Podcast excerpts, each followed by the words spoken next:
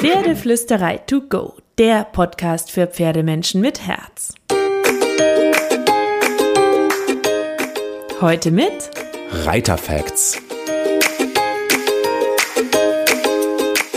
Hallo und einen wunderschönen guten Morgen. Ich hoffe, du hattest auch diese Woche wieder ein paar magische Momente mit deinem Pferd.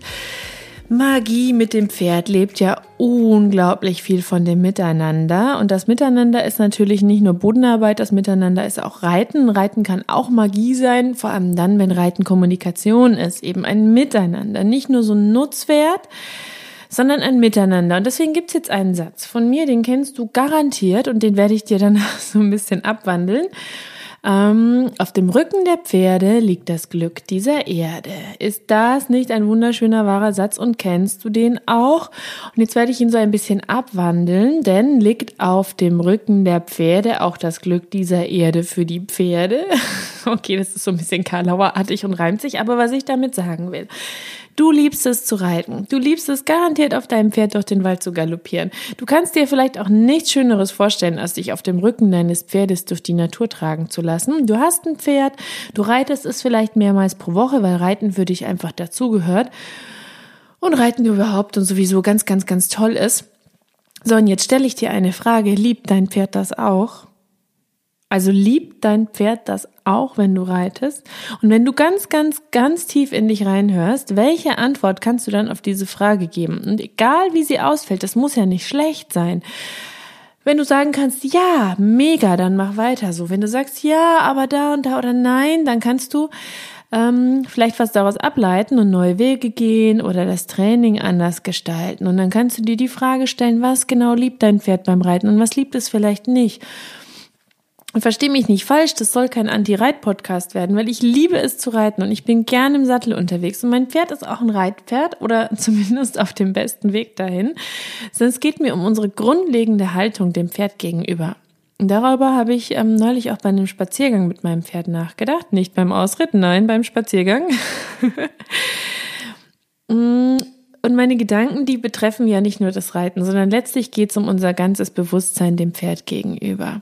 Weil ich finde, dass wir unseren Pferden auch was dafür zurückgeben können, dass sie uns sehr viel schenken und dass sie eben keine Nutztiere sind. Sie sind keine Fahrräder, sie sind Lebewesen, sie haben Gefühle, sie haben einen Körper und sie, sie spüren was in ihrem Körper. Und ich, ich meine, wir sagen das alle, das Pferd ist kein Fahrrad, aber wir müssen das auch wirklich durchdenken und uns so ganz, ganz, ganz tief reinziehen und mal grübeln. Sehen wir das wirklich so oder sehen wir das anders? Und dazu gehört für mich Fairness, dazu gehört für mich ein schönes Training, dazu gehört für mich auch gute Reitausrüstung. Dazu kann ich dir auch so ein paar Lieblinge von mir gleich noch in die Show Notes packen, falls du was suchst. Ähm, und da geht's aber auch ganz viel um das Mindset zu der Frage, was mag unser Pferd, was mag es nicht und wie gehen wir mit dem Nein unseres Pferdes um. Und vielleicht hörst du ja manchmal auch den Satz, bist du zu lieb zu deinem Pferd, du bist zu lieb zu deinem Pferd. Wie gehst du mit deinem Pferd um? Darf es Nein sagen? Wo sind deine Grenzen? Wie viel darf dein Pferd mitreden? Da kannst du gern mal so ein bisschen drüber grübeln, weil ich glaube, dass es wichtig ist, dass wir uns solche Dinge auch bewusst machen, um zu wissen, wo sind unsere Regeln, wo sind unsere Werte, was wollen wir, die ganz klar zu definieren, weil dann sind wir auch nicht so leicht zu verunsichern, egal was andere Einsteller sagen, egal was vielleicht auch das Pferd sagt, wenn es einfach unhöflich ist, weil natürlich hat auch das Pferd mal einen Moment, wo es äh, etwas sagt oder macht, was auch nicht fair ist. Ähm, es sind ja auch nur Lebewesen. Ähm, aber so viel vorab. Das ist total schön, das kann die Beziehung enorm verbessern, aber ähm, wenn du deinem Pferd Mitspracherechte zugestehen möchtest oder noch mehr zugestehen möchtest, dann wirst du auch mal mit dem einen oder anderen Kommentar oder Satz deines Pferdes rechnen müssen, den du vielleicht erstmal nicht magst oder nein. So, jetzt will ich dir mal ein Beispiel geben. Ich war zum Beispiel mit zwei Mitreitern neulich im Gelände unterwegs. Neuer Sattel auf dem Rücken meiner Stote. Ich bin nicht mitgeritten, ich bin mitgelaufen weil ich ein junges Pferd habe, das wird erst jetzt langsam richtig angeritten, sattel ich sie gerne einfach, gehe spazieren, laufe sehr viel mit, ab und an setze ich mich dann auch mal für ein paar Minuten drauf, dann steige ich aber wieder ab, sobald ich meinem Pferd anmerke, dass es mich gerade nicht mehr so gerne tragen möchte. Ich bin also bei diesem Spaziergang auch zweimal nach einiger Zeit wieder abgestiegen, weil meine Stute hat einfach gezeigt, okay, ich brauche eine Tragepause. Und dann kam sofort, oh, bist du aber lieb zu deinem Pferd, du bist ja viel zu lieb zu deinem Pferd, das kann dich doch ruhig tragen. Und da möchte ich ansetzen. Weil stimmst du mir zu, wenn ich dir sage, dass dein Körper dir gehört? Dein Körper gehört dir? Und wenn du da Ja sagst, wenn du da grundsätzlich Ja sagst, mein Körper gehört mir, dann solltest du doch auch davon ausgehen, dass der Körper deines Pferdes ihm gehört.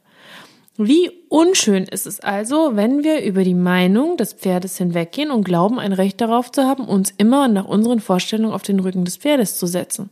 Und ich meine, natürlich möchte ich auch, dass mein Pferd respektvoll ist, dass es höflich mit mir umgeht und das ist keine Aufforderung zur Anarchie und Grenzenlosigkeit, weil Grenzen geben Sicherheit, sie regeln das Miteinander, sie sorgen dafür, dass wir gut miteinander umgehen, Werte sind unglaublich wichtig für beide Seiten.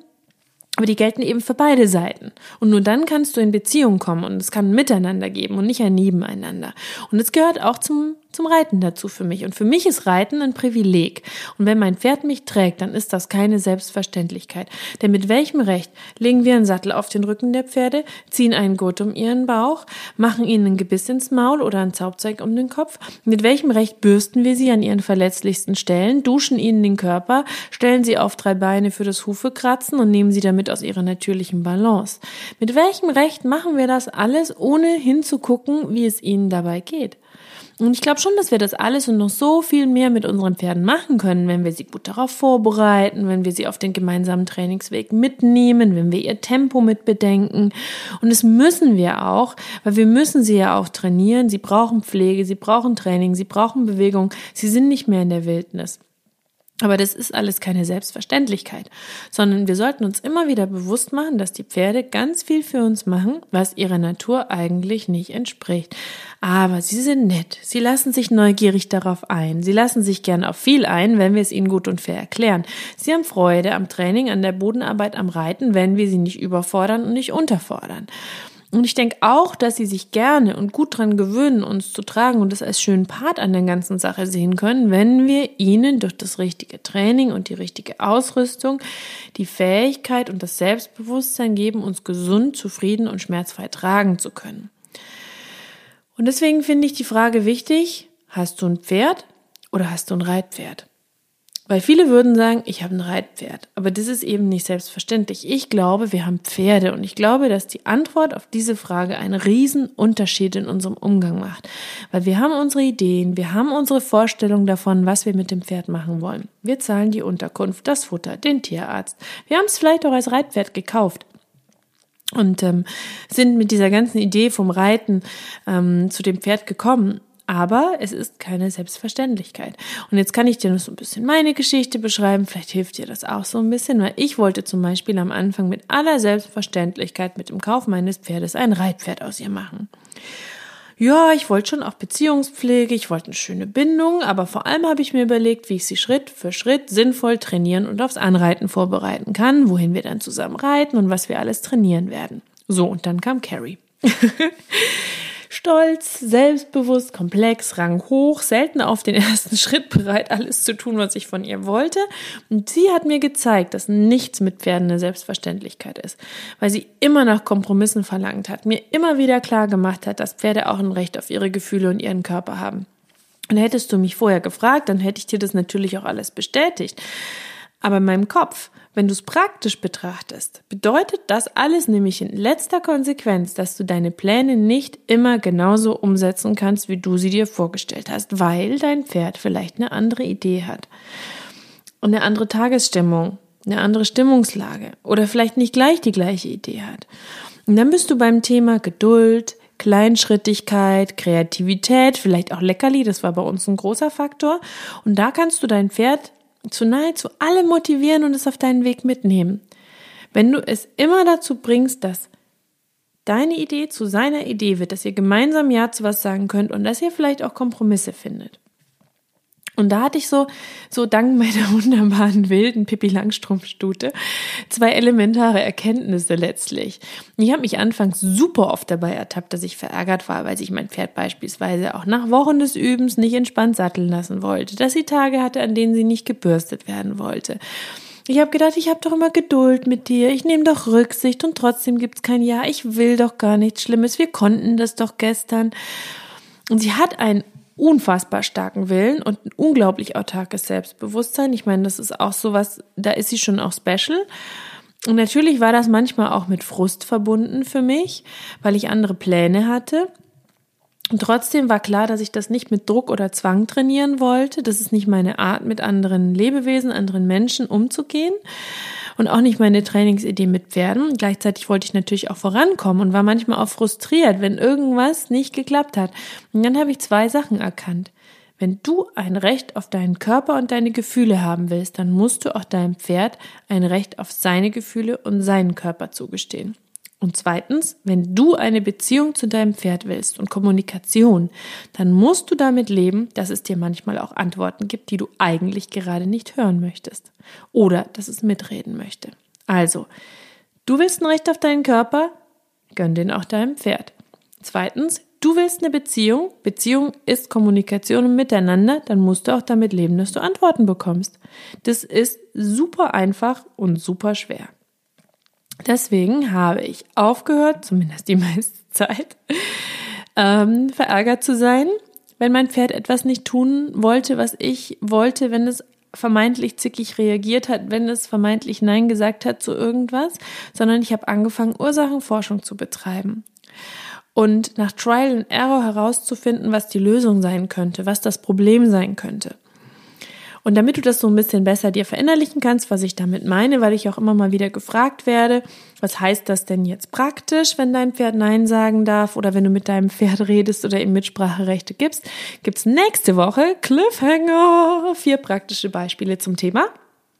Jetzt wünsche ich dir eine zauberhafte Woche mit deinem Pferd und vielleicht magst du dir auch die Zeit nehmen, an einem gemütlichen Tag zu deinem Pferd gehen, nichts zu machen, sich hinzusetzen und dir zu überlegen, was dein Pferd für dich ist, wo dein Pferd vielleicht Freude hat, wo es keine Freude hat und so die letzten Wochen ein bisschen Revue passieren zu lassen und zu überlegen, was du in Zukunft für euch möchtest.